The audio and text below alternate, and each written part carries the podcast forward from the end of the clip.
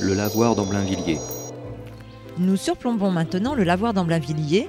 Il vit le jour grâce au baron Constant et à monsieur Guiblin qui donnèrent respectivement le terrain et 2000 francs.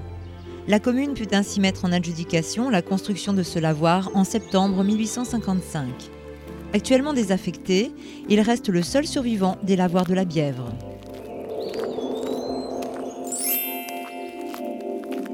Vous êtes à deux pas du château d'Amblainvilliers, mis en vente en 1995 et loti depuis. Il se cache derrière les grilles du numéro 11.